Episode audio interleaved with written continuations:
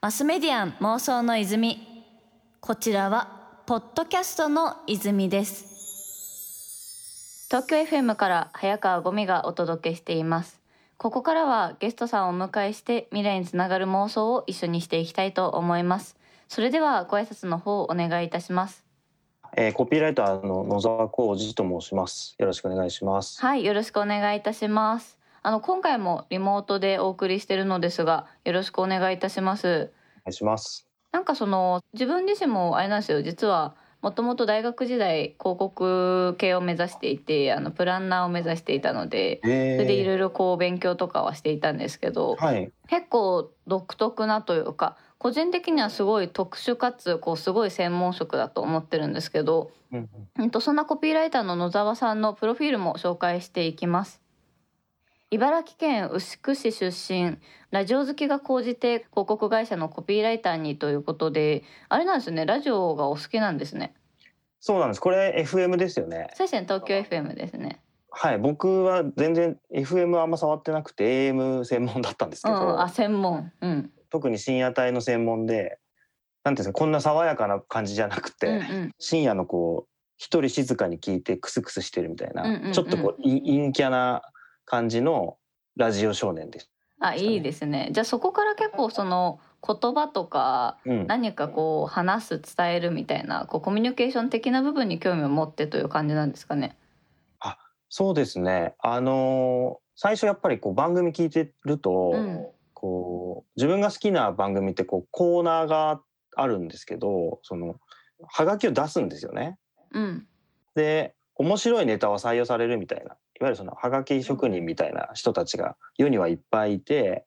でそれちょっとかじってたんですよね。うん、で何かお題に対してこっち側がなんか言葉とかひらめきとかアイデアでこう打ち返すっていうなんかそういうメカニズムにちょっと興味があったんですけど、はい、その中でこう就職活動していく中で出会ったのが、まあ、今のコピーライターっていう商売で、うん、なるほど。課題を出す人たちがこう広告主になったっていう感じで確かにそこがずれるってことですもんね。そうなんです構造だけでいうとすごく実は似てんじゃないかと思ってやってみたら全然違ったんですけど あの、はいはい、興味を持ったきっかけはそこでした。ちなみになんかどういった部分がこう違かったというかなんか広告だからこその面白さとか難しさってどういうとこにあるんですかね？まあ、圧倒的に違うのが、あのお金を出してもらって、うん、えー、と発信するっていうことになるので当然その広告主の課題に対してビジネス的な成果で答えなきゃいけないっていうのがまあ第一義になりました。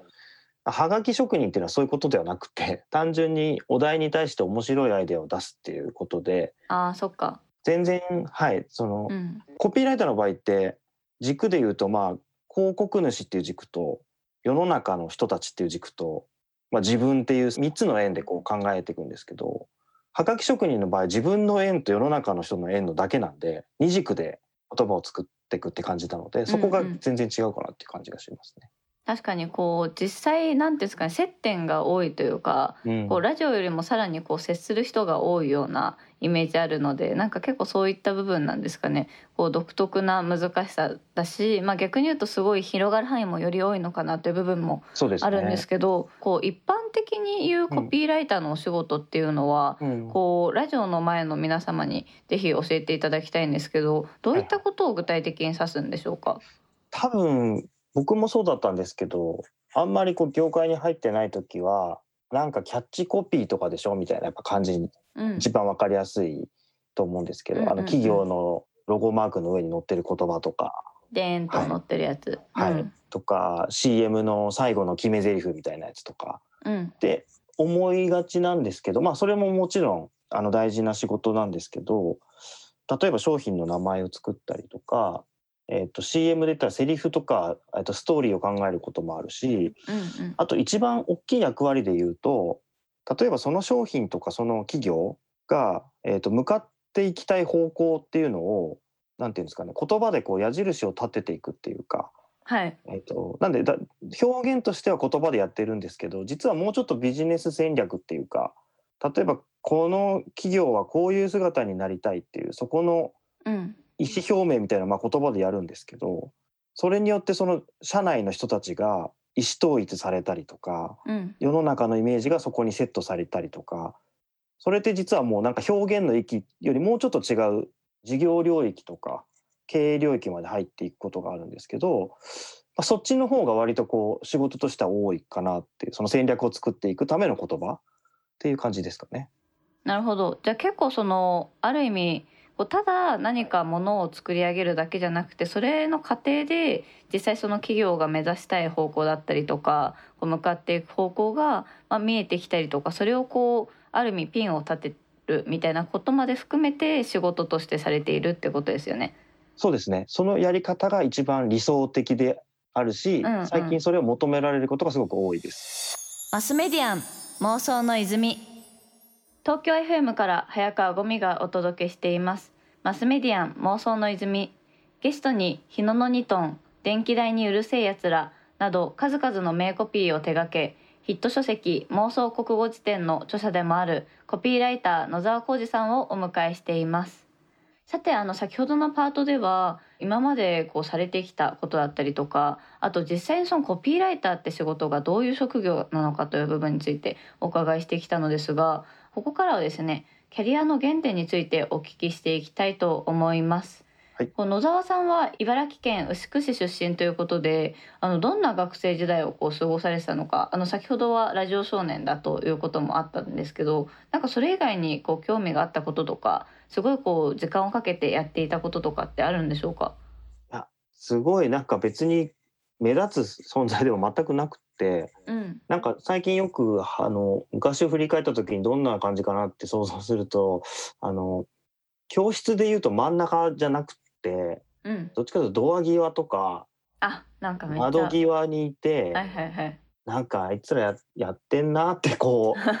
ちょっと斜めにずっと見てる人っていう感じだったなと思ってて。あでもすごいわかります。私もどちらかといえば大体こうドア側っすね。私はドア側でこう車に構えしたタイプなんですけど。はい、なんとなくこう想像できるんでやっぱこうなんか言葉の力があるなと思ったんですけど、はい、じゃあ結構こうこうみんなが盛り上がってイベントごととかに関してもあなんかやってんなみたいな感じのタイプだったってことですかね。なんですけど今だからその今思えばすごく可愛くないやつだなと思うんですけどあのその時の目線っていうのは実は今はもう変わってなくってうん、今その時教室見てましたけど今僕はそれを、まあ、世の中に向かってやってるだけなので。あいや、はい、なんか多分ちょっとい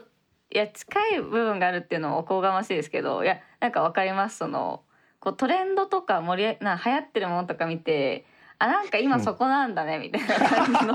なんか気持ちがちょっとどっかあるなっていうのは、はい、全く一緒です、ね、思うというかいやでもこっちのがよくない？みたいな感じっていうんですかね。うんうんそうですね。なんかそこに乗っかってる人たちを一番いじくり倒したくなっちゃうっていうちょっと差ががあって、うん、なんかプププってしちゃうところがちょっと性格悪いとこ出ちゃうっていうか。でもなんかそれは結構それこそ妄想のなんていうんですかねこうエネエネルギーになってる感じがしますね。うんうん、はい、確かになんかこう物の見方とかこう世の中に対しての視線みたいなものってすごいクリエイティブに対してのこうアウトプットをこう左右する部分だなって本当に思うんですけど、はい。そそれ以外に私としてすごい気になってるところが、うん、こう結構広告系いろいろな先輩クリエイターさんだったりとかこういろいろな方がいらっしゃるじゃないですか。本当にコピーライターでもさまざまな方がいるかなって思うんですけど、こうコピーライター以外でもこう影響を受けられた方とか、うん、あと本当に尊敬するなって感じてる方とか、まあ、もしくは作品でもいいと思うんですけど何かそういったものってありますでしょうか？僕はね志村けんさんですね。あ志村けんさんなんですね。はい志村けんさんが一番会いたい人だったんですけど、うんうんうん、まあちょっと残念なことになってしまったんですけどそのこれこ言葉を作る時にもすごく実は学びになってるんですけどなんかこう広告のコピーって実はやってみると分かったんですけど誰かを置き去りにする表現ってあんまり刺さらなくてこうこの人たちだけが分かってればいいやって言って投げかけても意外と滑っちゃうことが多くて、うんうん、結構誰でもちゃんと分かる言葉とかを使ったりとか誰でもちゃんと理解できるとかなんかそういうなんていうんですかねお茶の間にきちんとこう真摯な態度で向き合うっていうところが意外と大切な商売だなってやってると思うんですけどあそっかなるほど。志村さんってそれを笑いっていう形でかなりこう分かりやすくやってらっしゃった方だなと思ってて小さい子供からおじいちゃんまおばあちゃんまで多分みんな笑えるし、うん、こうちゃんと何やってるか分かるしっていうのをわかりますね。明快ですよねすごい。明快ですよね。で意外と今の芸人さんってそれができてる人たくさんいるかっていうと多分できてないのかな難しいんだろうなと思っていて、うん、なんかそのスタンスがすごく憧れるというか、うんうん、なんですごく実は全然違う商売ですけど実はすごく刺激をもらっていました。うん、それこそ志村けんさんがテレビもたくさん出ていた時期とかって本当にもうテレビがみんなの共通の話題というか、うん、娯楽でっていうのですごいこう何ですかね届けるターゲットが多かったと思うんですよね。そうですね。面として広いというか、でなんかそういった意味で言うとコピーライティングっていうのもこうある意味テレビもそうだしそれがポスターになったりサイトに掲載されてるとかすごい面が広いからこそなんかそういったこう面の広さでより多くの人に届けるってことを、がなんかすごい共通してるんだろうなって今お話を伺ってて思いました。マスメディアン妄想の泉。東京 FM から早川ゴミがお届けしていますマスメディアン妄想の泉ゲストに日野の2トン電気代にうるせえやつらなど数々の名コピーを手掛けヒット書籍妄想国語辞典の著者でもあるコピーライター野沢浩二さんをお迎えしています。ちょっと私のこの気になるのがですね、はい、あの妄想の泉というこちらの番組名あれ？これ本当にヒットされてる妄想国語辞典とちょっと親和性がありそうだなという感じがするんですけど。そうですね、ね、はい、この妄想国語辞典ってどういうこう、はい、あの本になってるんですかね？これはですねその今現時点では当たり前ですけど辞典に載ってないんですがこんな言葉がこれから22世紀23世紀に生まれたら面白いなって僕が独断と偏見で勝手に妄想した言葉を辞典化したっていう 企画になっております。いやでも確かにこうなんていうんですかねいわゆる慣用句的なものって当時というかこう昔あった多分普通の話を言葉になってるみたいな部分ってありますもんね。そうですよね。なんか花より団子とかもまあまあ多分花より団子が好きだったんだなみたいなこう一般化していくみたいなところそうですね、うん、なんかなんかそういったことなんだろうなっていうのであのここにいろいろな例を頂いてるんですけど例えば「明日から痩せます」うん、意味意志の弱さの表れ、これはねもう定着し始めてるんじゃないかなという。乗り ましたね。すでにもうダブルミーニング化してますよね。なんか振りというか。なるほど。なんかたまにそういうちょっともうすでにダブルミーニング化してるものってありますもんね。ありますね。ちょいちょい。ちょっとバレてるやつありますよね。ありますあります。それ以外にもお言葉ですがで意味がちょっと切れている様ということで、お言葉ですがもう半切れですもんね。なんかこう。半切れですね。なんですかね。でもそもそもはなんかそういう感じじゃないですもんね。そうなんですよね。でもそういう使われ方になってそういう意味を持ち始めちゃったっていう感じですよね。なんかこれってその妄想から生まれたのかこう、うん、それともこう世の中をこう見てあこれはもしかしてみたいな感じでそこから妄想が広がるみたいな感じなのかこうどうやってこれらの言葉って着想を得てるんですかね？まあ、そもそもなんでこんなこと考えてるかっていうとその普段広告のコピー書いてたりすると日本語と向き合うと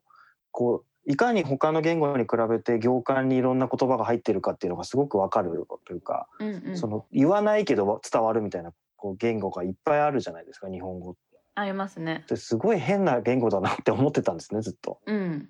で、まあ、それなんで日本語にその部分に興味があったのと、まあ、さっきの教室の端っこから見てたみたいなまあ、今も世の中をちょっとこう斜めに見てたりする時に、うん、なんか世の中こういう言葉使ってるけど本当の意味そうじゃないよねとかっていうの結構見えてきたりして、うんうん、でなんか23本こう言葉を書いていったんですけどそしたら周りの人に見せたら意外とそれ分かる分かるってなってあ共感してもらえたというかはいこれじゃあまた束にしてみようっていう感じですね。あそっかその束シリーズがあるんですね。束シリーズ結構ありますね。なるほどなるほど。えでもいいですねこういろいろこう妄想もメモっていったりとか何か自分の中でねお題作ってそれを集めていくみたいなのって一つ勉強になるかなって思ったんですけどこう、うん、今ちょっとこれからの未来についての妄想でいろいろお伺いしていきたいんですけど、はい、なんかこれからこう広告業界とまあそれこそコロナの影響だったりとかで、まあ、広告の出稿数も一定絞られてきたりとか、まあ、逆に言うとすごい需要がある側面もあったりとか、うん、なんかまたコミュニケーションの形ってものもすごいこう変わり始めてるのかなって印象があるんですけど、うん、なんか野沢さんから見てこう直近の変化とかトレンドとかなんかこういったものがもっと評価されていくのかなみたいな部分でのこう妄想って現状あったりとかするんですかね？うんちょっと世の中とリンクしてるかどうかそのコロナの影響とかとリンクしてるかどうかはちょっと分かんないですけど、うん、なんか遠回しな表現が聞きにくくなってんなっていうのはちょっと感じてて。ああそれは時間がかかるというか解釈に時間がかかるような表現ってことなんですかね。なんかですねあの結構調査取る時あるんですねその、うんうん、世に出す前にモニターを集めて、うん、こういうこう言葉とかこういう CM あるんですけどどう思いますか？みたいな調査取る時あるんですけど結構分かんないっていう答える特に若者？あ分からないなんですね。そう面白いつまんないけど分かんないとかって言われちゃうと、うん、もう身も蓋もないので嫌われもしないんだと思って分かんないって。無無ってことですもんね。そうですね。だからそこをいかにして分かるようにするかっていうところは前よりも